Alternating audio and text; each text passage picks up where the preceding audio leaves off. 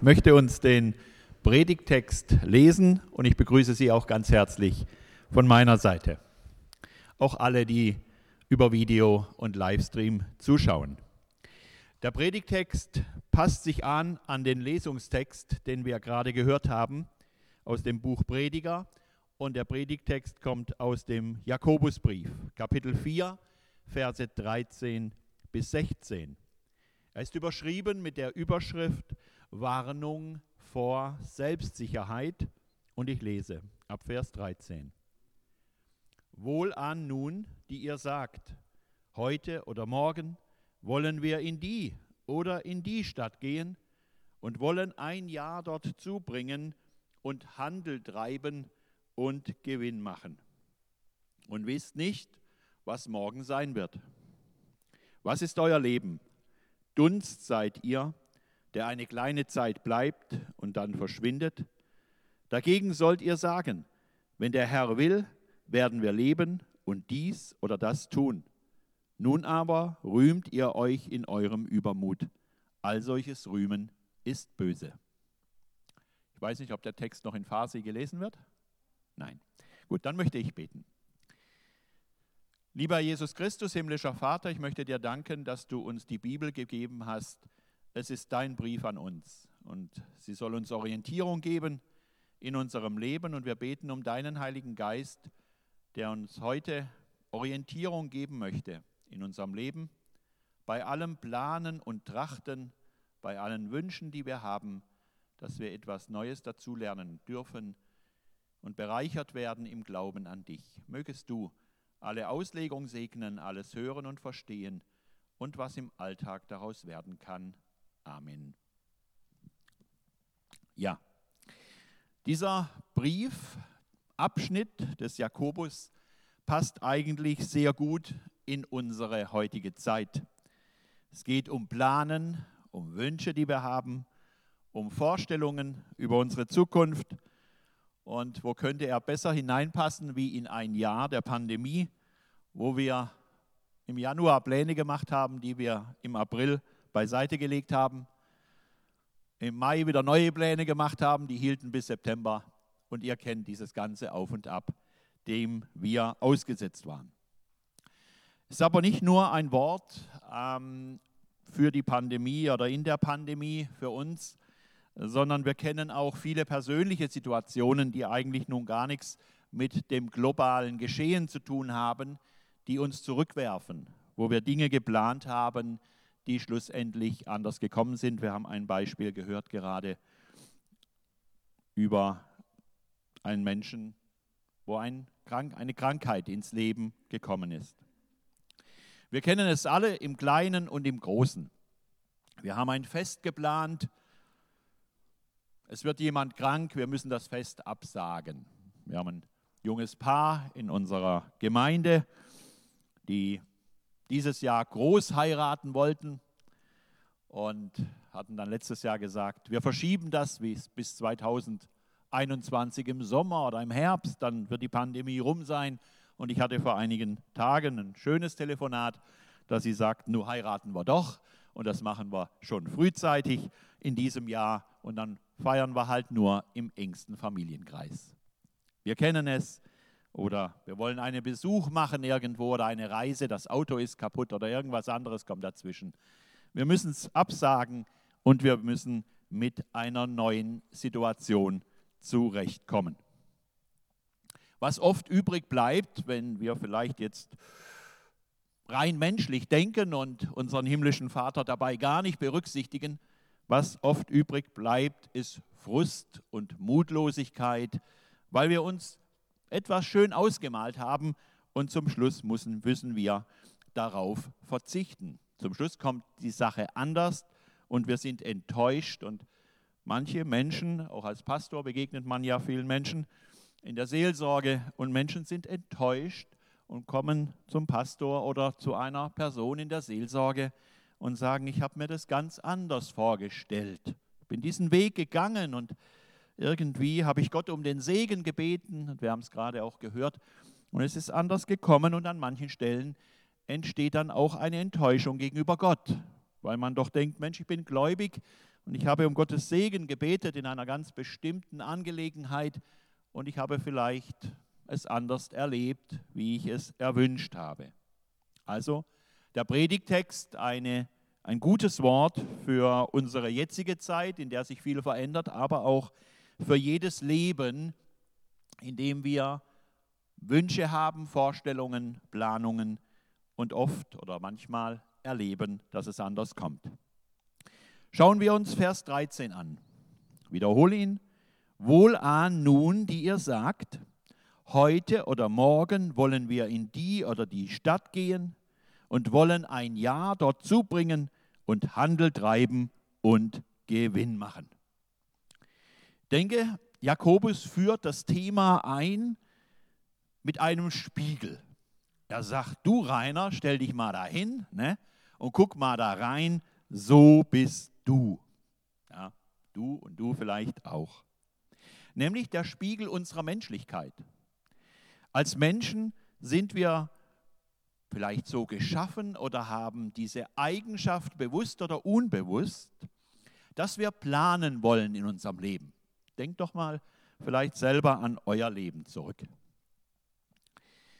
Vielleicht habt ihr euch irgendwann einmal Gedanken gemacht, welchen Beruf ihr ergreifen wollt. Also letztendlich können wir vielleicht auch sagen, alles, was wir heute sind, entspringt Gedanken, die wir in der Vergangenheit haben. Umgedreht, Gedanken, die wir heute haben, bestimmen vielleicht in einem gewissen Grad das, was in fünf Jahren sein wird oder in zehn Jahren sein wird. Meine Frau, Karin, heißt sie übrigens auch, genau, wissen wir ja, genau, ist auch mal Karin, genau, ähm, kommt aus dem Schwarzwald, sie ist ein Schwarzwaldmädel und hatte in ihrer Gemeinde eine Frau, als meine Karin 15, 16, 17 Jahre alt war, ähm, und die kannte sie und die war Krankenschwester. Und war auch Krankenschwester im Diakonie-Krankenhaus in Karlsruhe. Und das war so ihr Vorbild. Ja? Hat sie gedacht, Mensch, so will ich auch mal sein, wie diese Frau. Ja? Meine Frau Karin ist gläubig und wollte auch Menschen helfen und so weiter. Und aus diesen Gedanken ist entstanden, dass meine liebe Karin dann in Karlsruhe ihre Ausbildung als Krankenschwester im Diakonissenklinikum gemacht hat. Ne? So, aus diesen Gedanken, Vorbildern sind Wünsche entstanden, Vorstellungen über meine Zukunft und dann hat sie den Entschluss gefasst, ich werde selber Krankenschwester. Entsprungen ist das Ganze ihrem Denken, ihrem Planen, dass sie später einmal Krankenschwester sein möchte. Dann kam ich auf die Bildfläche, dann sind die Gedanken da, oh, man könnte ja mal heiraten, dann stellt man sich schon die Hochzeit vor, ja, und wie das alles so schön ist. Und ich kann mich noch erinnern, welche große Diskussionen es gab, nicht Diskussionen, aber wichtige Gespräche zwischen meiner Frau und meiner Schwiegermutter über den Blumenschmuck und so weiter, dann bei der Hochzeit und so, waren wichtige Themen. Auch wieder planen. Soll ja schön werden, das Fest. Ist man dann älter geworden, denkt man über Weiterbildung nach, man sieht seinen Gehaltszettel und vergleicht ihn vielleicht mit Kollegen und Kolleginnen und sagt, Mensch, das wäre doch schön, wenn da auch noch ein Huni drauf wäre. Also gehe ich auf Abendschule, wieder Gedanken und planen und es muss vorwärts gehen. Irgendwann kommen vielleicht die Wünsche vom eigenen Heim, eine Eigentumswohnung oder ein Haus. Da muss da geplant werden. Und zum Schluss planen wir den Ruhestand. Ne? Was wollen wir da machen? Der tätige Ruhestand. Genau. Wir merken also dieses Planen und Vorstellen in Richtung Zukunft ist doch ein wesentlicher Teil unserer Menschlichkeit. Ich glaube, jeder, also ich kenne fast, also kenne keinen Menschen, der so sorglos durchs Leben geht, ähm, und sich gar keine Gedanken macht. Ich glaube, spätestens, wenn wir in Verantwortung kommen, sind wir nur ganz alleine, äh, dann können wir vielleicht von einem Tag auf den anderen leben. Haben wir aber Ehe, Familie, Kinder, Verantwortung in der Firma oder im Unternehmen, im Beruf, dann kommt es dahin, dass wir vielleicht gar nicht umhin kommen, uns Gedanken zu machen am Freitag, wie fangen wir denn am Montag wieder an mit der Firma. Und schon sind wir wieder bei Planen und beim Trachten und Vorstellungen machen über die Zukunft. Was steckt eigentlich dahinter? Ein bisschen vielleicht weiterdenken. Warum planen wir? Ich glaube, wir wollen, vielleicht ist es ein Stück auch Unsicherheit, wir wollen die Zukunft positiv für uns gestalten. Und es ist ja auch richtig. Hätte meine Frau Karin nicht dieses Vorbild gehabt als Krankenschwester, wäre sie vielleicht Bankangestellte geworden. Also das, was wir heute denken, bestimmt in einem gewissen Maße das, was morgen und übermorgen sein wird. Und dahinter ist, dass wir die Zukunft ja nicht im Griff haben, aber wir doch uns ausstrecken, sie so weit wie möglich selbst gestalten zu wollen. Das steckt dahinter. Vielleicht können wir auch sagen, vielleicht ist ein bisschen weniger Gottvertrauen da. Ja, je mehr ich plane, desto weniger traue ich vielleicht Gott zu. Sind so einfach ein paar Gedanken zu diesem Thema. Auf jeden Fall ist das Planen und Wünschen für die Zukunft ein menschliches, menschliche Eigenschaft, eine typische Eigenschaft. Ich habe sie auch. Jesus erzählt mal eine Geschichte vom reichen Kornbauern. Manche kennen sie, vielleicht alle. Ein Bauer hat einen super guten Ertrag in einem Jahr und sagt, was mache ich denn mit dem ganzen Zeug? Ich kann es ja nicht alles selber essen in meiner Familie, kann auch nicht alles verkaufen. Jetzt baue ich mir ein paar schöne Scheunen und bringe das alles dahin und dann habe ich jahrelang Ruhe. Und dann gibt es den so schönen Vers, was der Bauer denkt. Er sagt, liebe Seele, du hast einen großen Vorrat für viele Jahre. Habe nun Ruhe, iss trink und habe guten Mut. Ja, ist für mich ein Spiegel. Das will ich eigentlich auch. Ja. Ich will eigentlich nicht einem Risiko ausgesetzt sein. Werde ich in fünf Jahren noch Anführungszeichen erfolgreicher Pastor sein, Jonathan, ne? vielleicht sind das so unsere Gedanken. Oder werde ich erfolgreich in meinem Beruf sein? Oder werde ich abgestiegen sein? Werde ich den Stuhl meines Chefs erreicht haben bis dahin? Da erkenne ich mich selber. Ich möchte irgendwie Ruhe haben für meine Seele.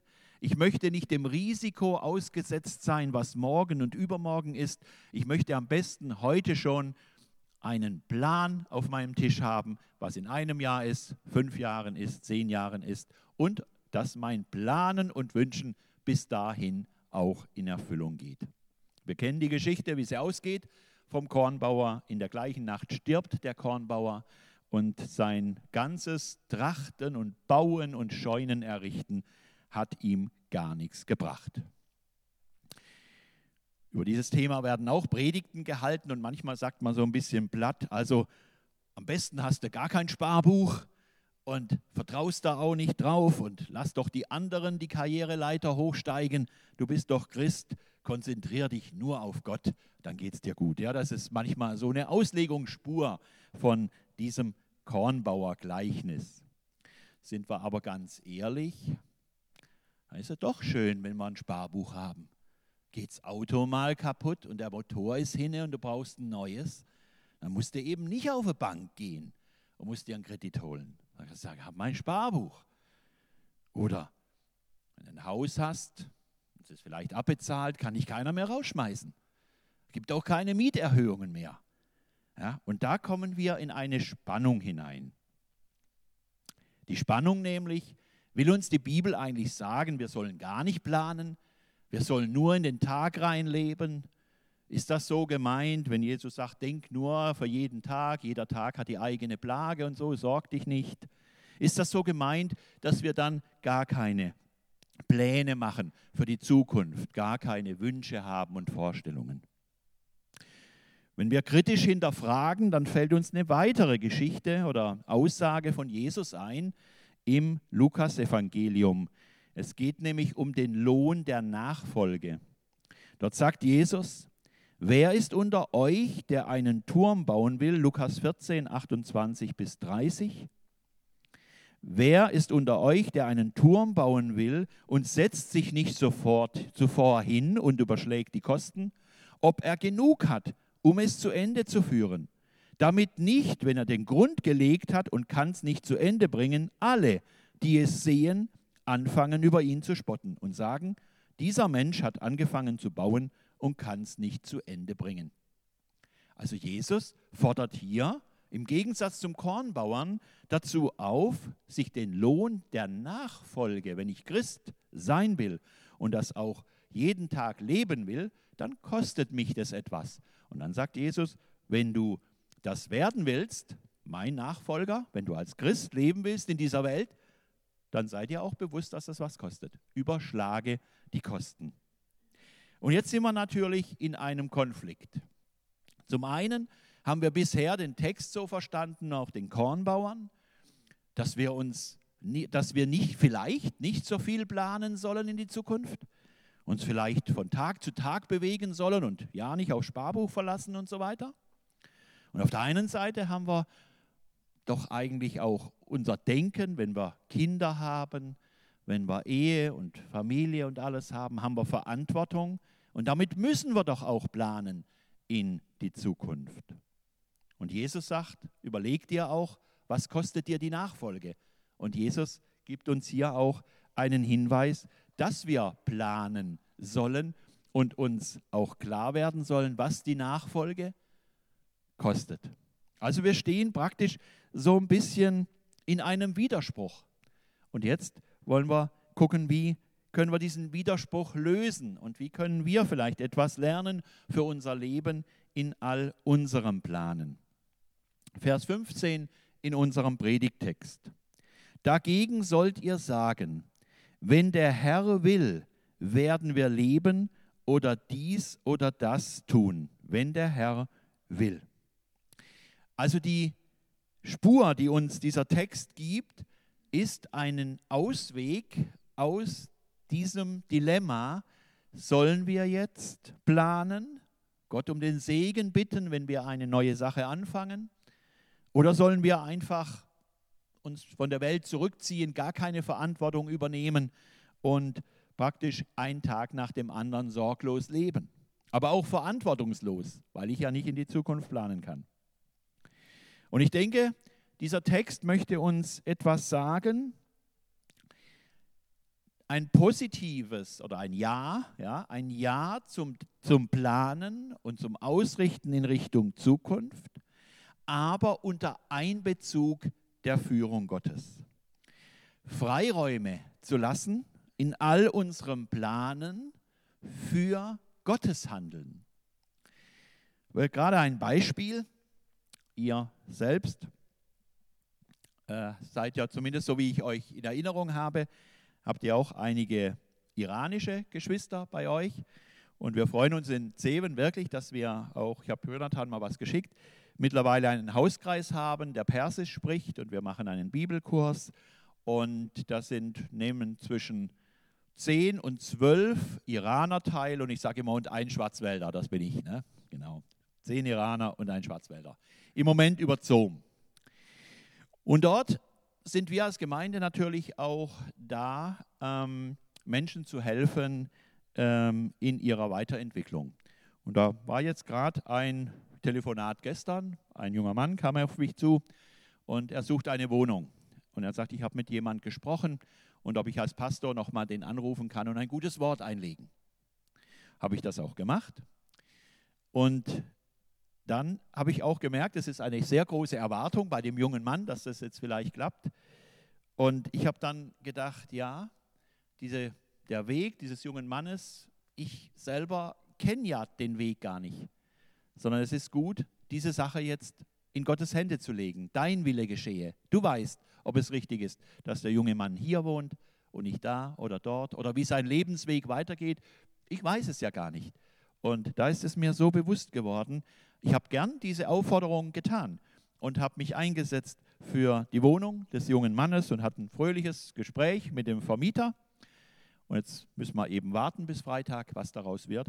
Aber ich habe gemerkt, Gott kennt den Weg, wie wir auch in der Lesung hatten. Äh, der Weg des jungen Mannes, Gott weiß ihn und er hat einen Plan. Und es ist dann auch für mich natürlich leichter wie für den jungen Mann, weil ich nicht selber betroffen bin, ähm, zu sagen, Gottes Wille geschehe in dieser Situation. Und so bete ich auch. Ne? Ich habe auch im Auto noch gebetet für den jungen Mann und habe gesagt, Herr, du weißt es, ich wünsche mir das, aber ich traue dir zu, dass du das richtig machst, wie das auch im Rückblick, wie wir es vorher gehört haben, dann für den jungen Mann richtig ist. Aber wenn ich selber betroffen bin, dann bin ich natürlich viel näher dran. Und ich wünsche mir das viel mehr, dass es in, Erfüllung geht. Jemand verliebt ist, wünscht man natürlich, dass man das Leben lang mit seinem Partner zusammenbleiben kann. Manchmal geht es auseinander, manchmal leben, nehmen Lebenswege unterschiedliche Richtungen und das Erhoffte, es tritt nicht ein.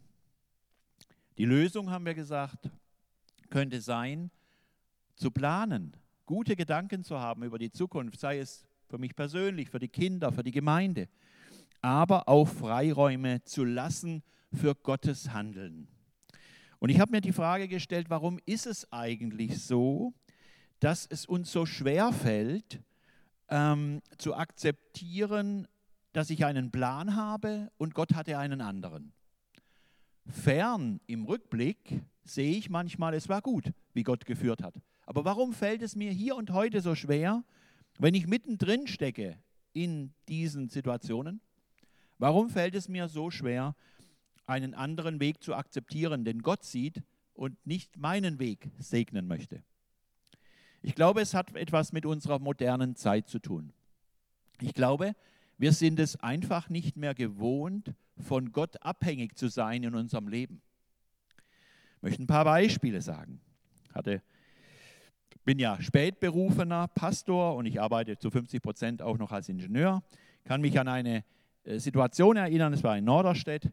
Ich hatte dort ein Projekt vorzustellen, eine Präsentation zu machen, hatte mich darauf vorbereitet, PowerPoint gemacht, hin und her und wusste, um 10 Uhr geht diese Sitzung los und da muss ich was vorstellen und da sitzen dann acht oder zehn Leute und hören sich das an. Sonntags bekomme ich tierische Zahnschmerzen ne? und Zahnarzt, Notdienst bin ich da nicht gegangen, weil ich am nächsten Tag ja den Termin hatte und dann ging, weiß ich noch, bin ich nach Norderstedt gefahren, rein in die Apotheke und erstmal ein dickes Schmerzmittel geholt äh, und so eine halbe Stunde gewartet. Dann wurde das besser und ich konnte dort meine, meine, meinen Vortrag halten. Was, warum sage ich das?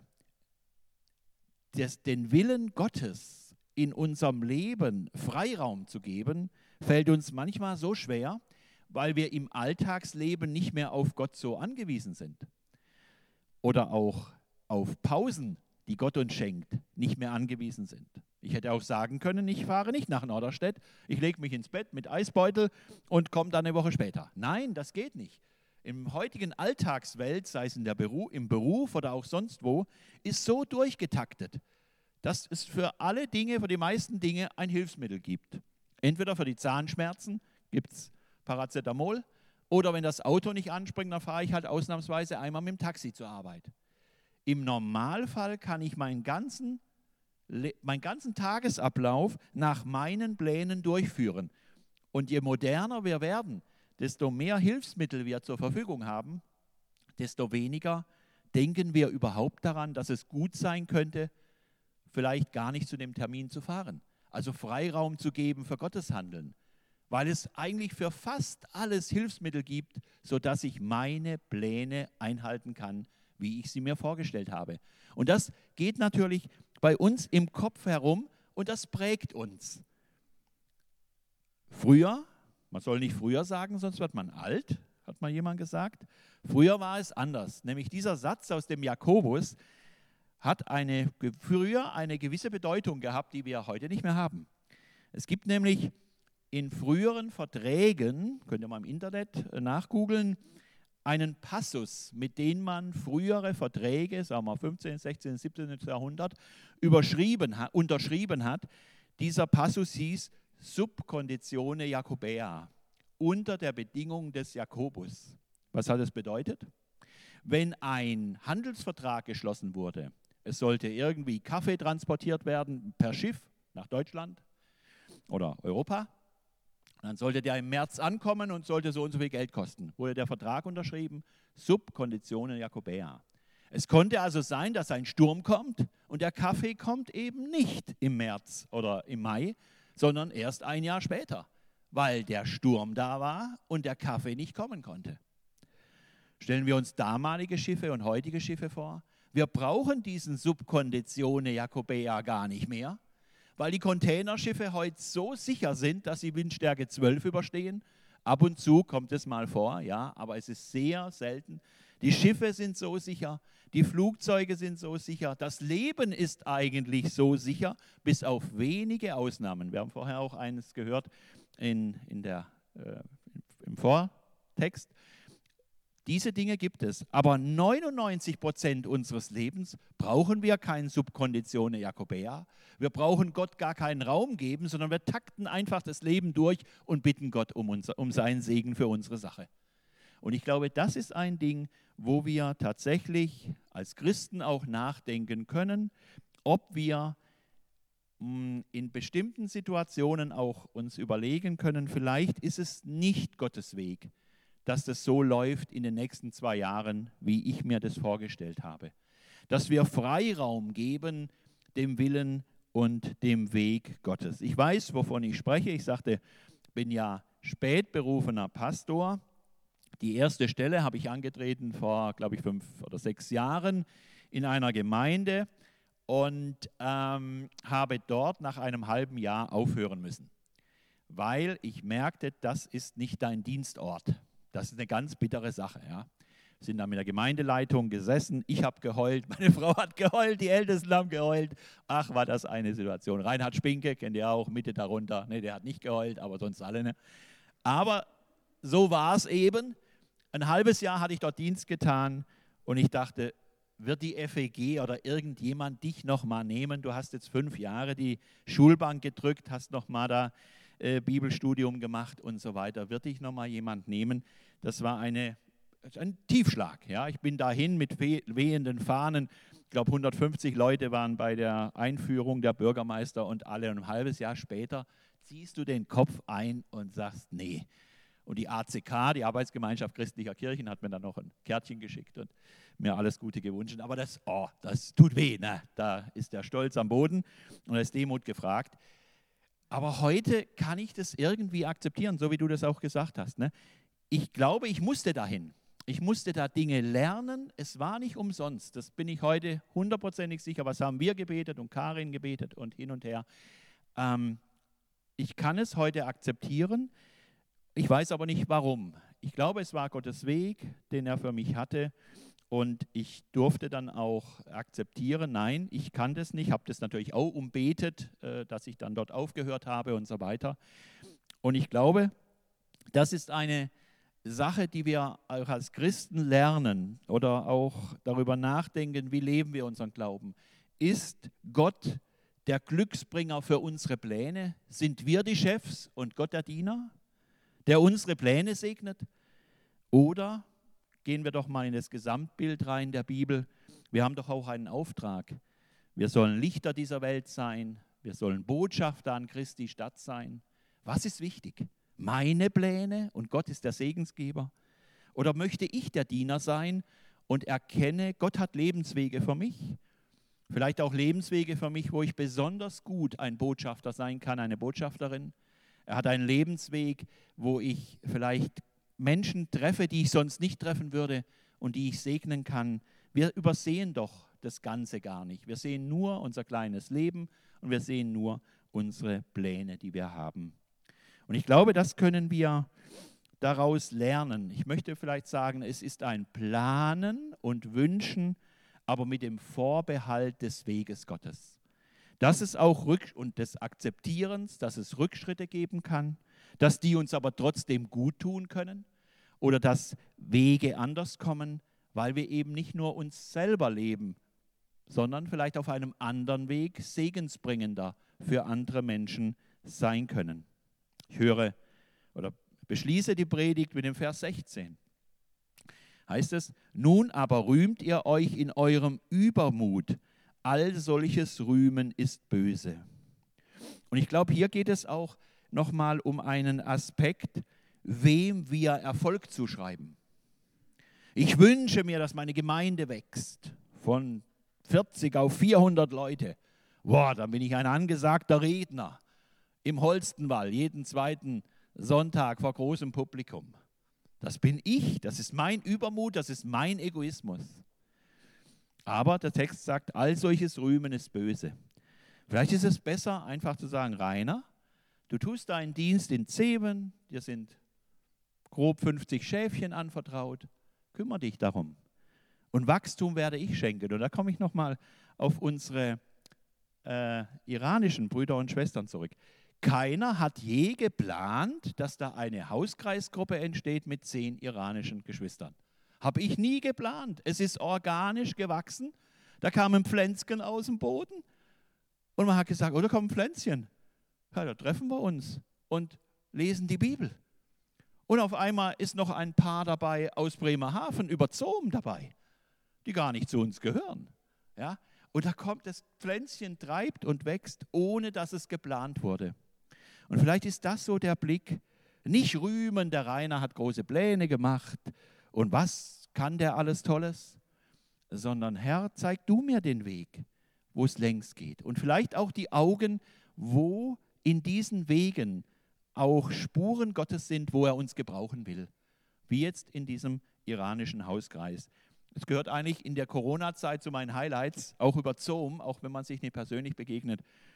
Wie schön das ist, mit Menschen über den Glauben zu sprechen. Also ich bin sozusagen der Moderator, habe eine Übersetzerin, die Marie, und äh, sie übersetzt das und ich gebe den roten Faden vor und sie moderiert den ganzen Hauskreis. Und ich freue mich, wie die sich über den Glauben unterhalten, über Bibelstellen, da geht mir das Herz auf. Ich verstehe zwar nichts, Chodovandro habe ich gelernt, ist Jesus und Gott so irgendwie, ne? Das habe ich. Chodor ist, glaube ich, Gott.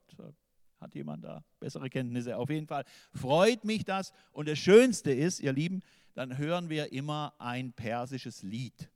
Also deutscher und europäischer Lobpreis und, und westlicher, hier Hillsong, Jesus Culture, wie sie alle heißen, die haben so schöne persische Lieder. Ah, da, da kommen dir die Tränen. Wirklich. Also ich kann euch mal Wege zuschicken, wenn ihr wollt. Dann im Hauskreis, da machen wir den Zoom aus, das Mikrofon und jeder hat dann dieses Lied auf dem Handy und dann hören wir uns das Lied an. Herrliche Anbetungslieder in Persisch.